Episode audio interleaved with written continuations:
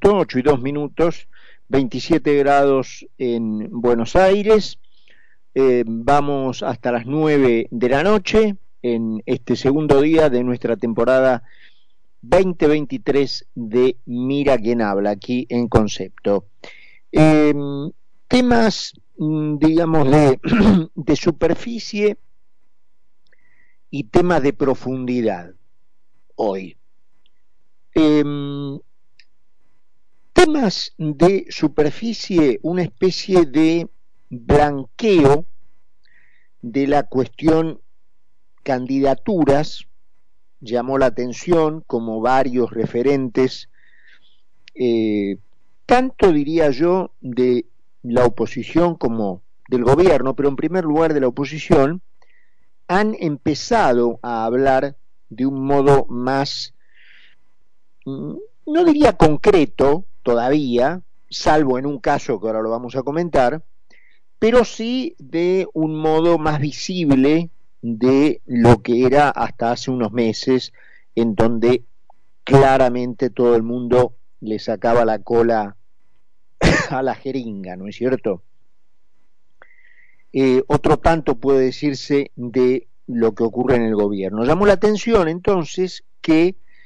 em, empezaran a conocerse declaraciones em, ya más redondeadas respecto de lo que van a ser los candidatos para este año. Obviamente el tiempo corre y en algún momento hay que hablar. Quien habló de modo más concreto en ese sentido, en lo que puede decirse que fue una novedad completa, porque hasta que ella, y me refiero a Elisa Carrió, no lo dijera hoy, no se sabía, por lo menos con una decisión confirmada por la propia protagonista, es que la líder de la coalición cívica dijo que va a ser precandidata a presidente en una paso de Juntos por el Cambio, que a su entender la Unión Cívica Radical también ya tenía su candidato, que eh, ella entendía que era Gerardo Morales, y que el PRO iba a resolver. En una especie de em, escenario reeditado de lo que fue, recuerdan ustedes, aquella interna paso de 2015 entre la misma Carrió, Ernesto Sanz y Mauricio Macri, luego de que la Convención Radical finalmente aprobó la incorporación del partido a Cambiemos para que disputara una interna común con la coalición cívica y el PRO. Em, eso recuerdan ustedes ocurrió en Gualeguaychú y eh, a partir de esa decisión de la Unión Cívica Radical, entonces se decidió la interna entre los tres referentes de los partidos. Ahora, Carrió parece proponer un esquema similar. Em, ella, de nuevo, se pone en el lugar, como en el 2015, de precandidata a presidente por la coalición cívica y aclara que sin embargo a nivel legislativo, y aquí es donde me parece que viene la trampita de Carrió, los candidatos deberían ser eh, únicos, decididos por consenso, em, y que no dependan de, digamos, de una, de una interna. Y yo creo que ahí debe encontrarse, eh, digamos, la motivación y el secreto de la declaración de Carrió, que me parece que está defendiendo más la posición de su partido, la coalición cívica, que evidentemente es el partido más chico, bueno, ahora está Republicanos Unidos de López Murphy, digamos que debe tener dimensiones parecidas a las de la coalición cívica, pero bueno, no cabe duda que esos dos, coalición cívica y republicanos unidos, son los dos partidos más chicos de la coalición. Entonces, eh, como poniéndose ella al frente de una precandidatura presidencial, entiende que es una manera indirecta de eh, defender eh, lugares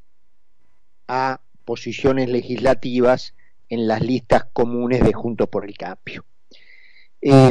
Obviamente no va a tardar mucho tiempo si otros llegan a esta misma conclusión que estoy llegando yo, que puede estar errada, por supuesto, eh, no va a faltar mucho tiempo, digo, para que, por ejemplo, eh, candidatos como Javier Milei eh, recalquen aquello de Juntos por el Cargo, porque Elisa Carrió, si es verdad que se está promoviendo ella como precandidata a presidente, sabiendo que tiene poquísimas chances en una interna, solo para apalancar a su gente en las listas legislativas y bueno, eh, es como que los que siempre repitieron ese eslogan eh, se ven envalentonados, ¿no es cierto? Como decir, ¿vieron que finalmente todos están defendiendo caritos? Em, otro que habló también en la oposición, en, fueron varios, ¿eh? en Juntos por el Cambio, en la oposición en general, ahora me estoy refiriendo a Juntos por el Cambio, es em, Negri, el diputado Mario Negri, que supo ser el líder de el interbloque Cambiemos primero, Juntos por el Cambio después, que dijo que la situación de indecisión de Mauricio Macri sobre si va a ser o no candidato a presidente finalmente debe resolverse cuanto antes, porque eso, eh, que Macri mantenga la, la duda, no les hace bien, fueron las palabras textuales de Mario Negri, no nos hace bien que Mauricio Macri prolongue el estado de duda sobre su eh, candidatura. En la misma conversación pública de Elisa Carrió, ella menciona, para el particular caso de la provincia de Buenos Aires, la posibilidad de que Juntos por el Cambio directamente lleve como candidato a gobernador a José Luis Espert, lo cual motivó que José Luis Espert también saliera a decir que agradecía, digamos, las palabras de Elisa Carrió, pero que no había hasta ahora ninguna conversación con él y que por ahora él se mantenía en ir con lo que llama boleta corta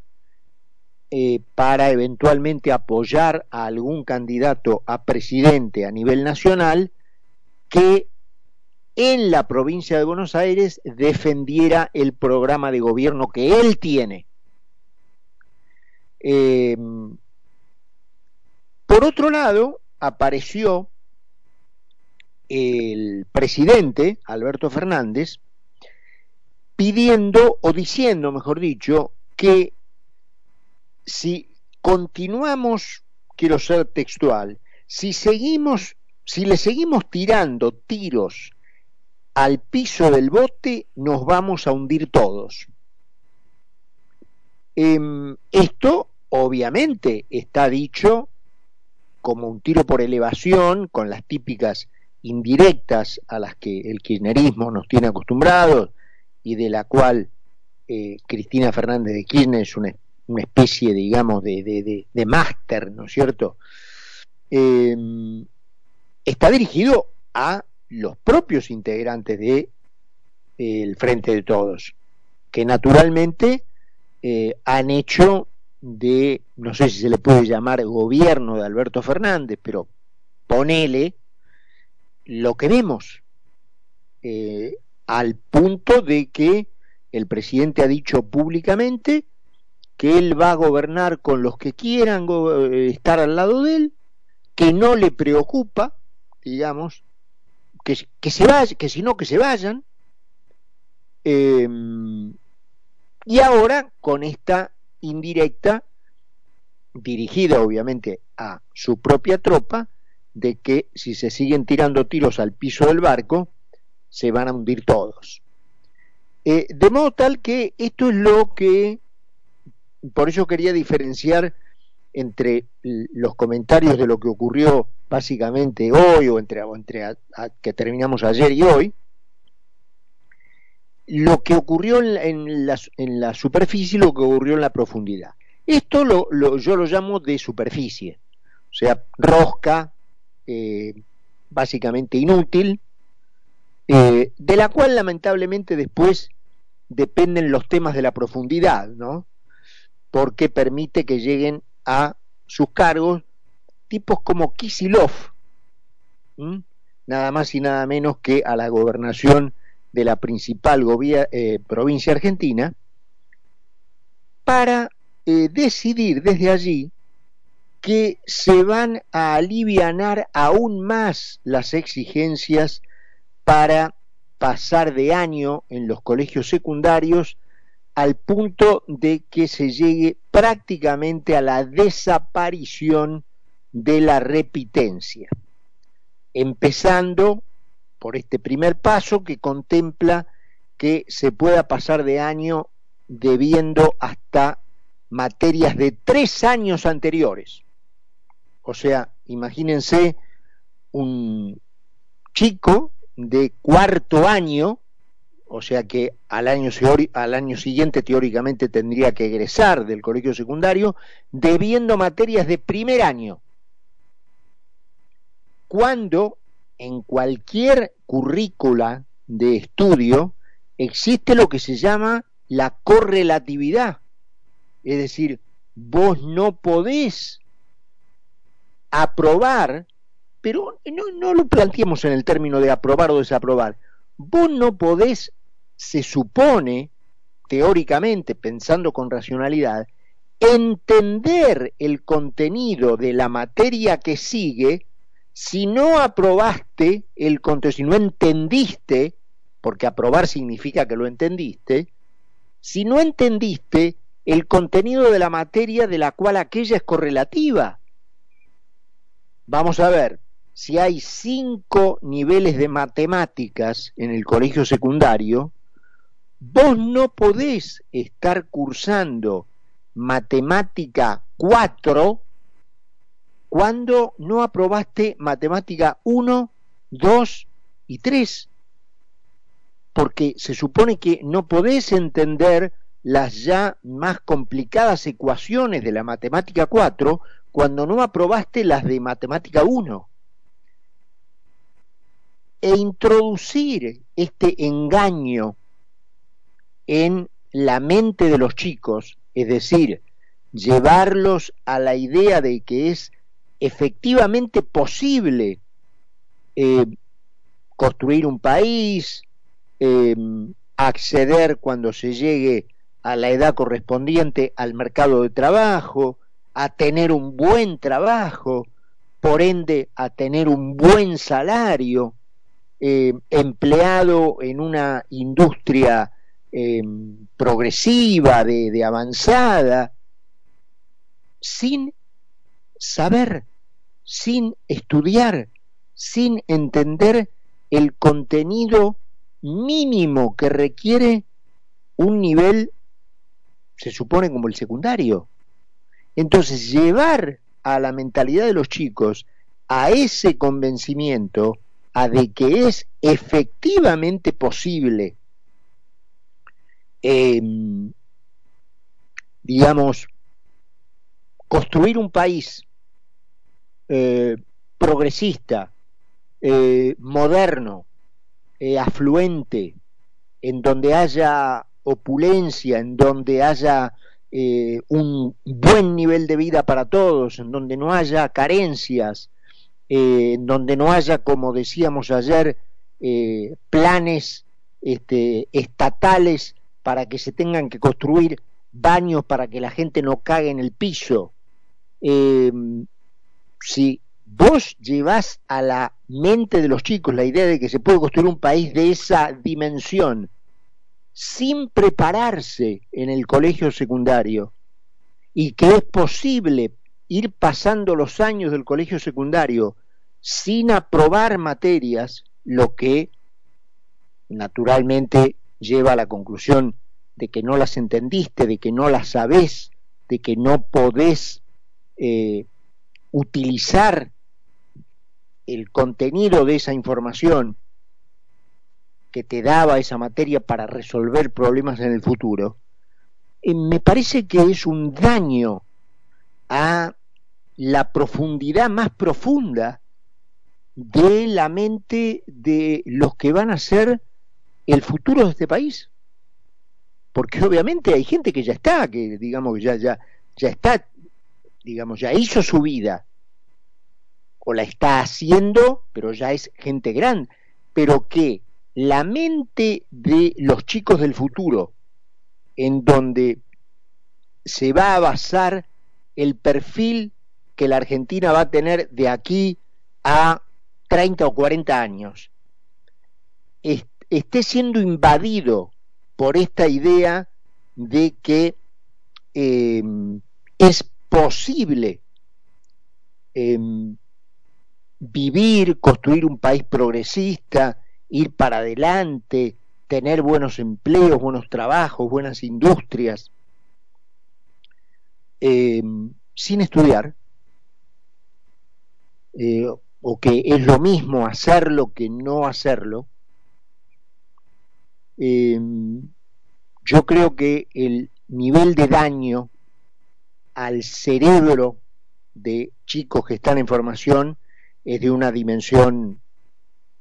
casi inmedible, casi inmedible. Antes de ir a la pausa, perdón, pero voy a retomar, vuelvo de la profundidad, porque creo que no hay, hay pocas cosas más profundas que estas relacionadas con la educación, en un momento en donde podés charlar instantáneamente con una inteligencia artificial que te contesta en milisegundos la duda que puedas tener. Está bien, es un sistema que se está armando, tiene que mejorar todo lo que... Pero el, mundo va ahí, va a ese lugar. Y nosotros estamos dejando a los chicos que pasen de año eh, sin la obligación de saber. Más profundo que esto no hay. Así que de esa profundidad vuelvo un minuto a la superficie con el tema de las candidaturas, porque también apareció Patricia Bullrich, eh, que no tuvo un buen día en el sentido de que alguien que ella tenía en vista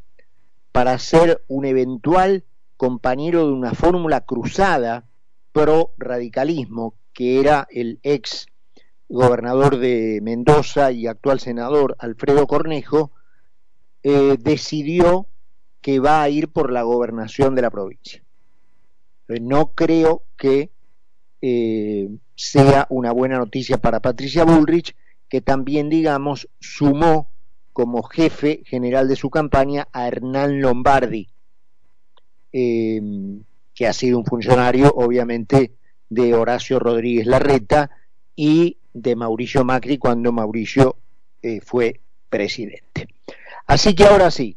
ya con la superficie más o menos cubierta y la profundidad también comentada, vamos a presentar el programa y estamos de regreso. Carlos Mira y Carlos Poncio hacen Mira quien habla por concepto 955.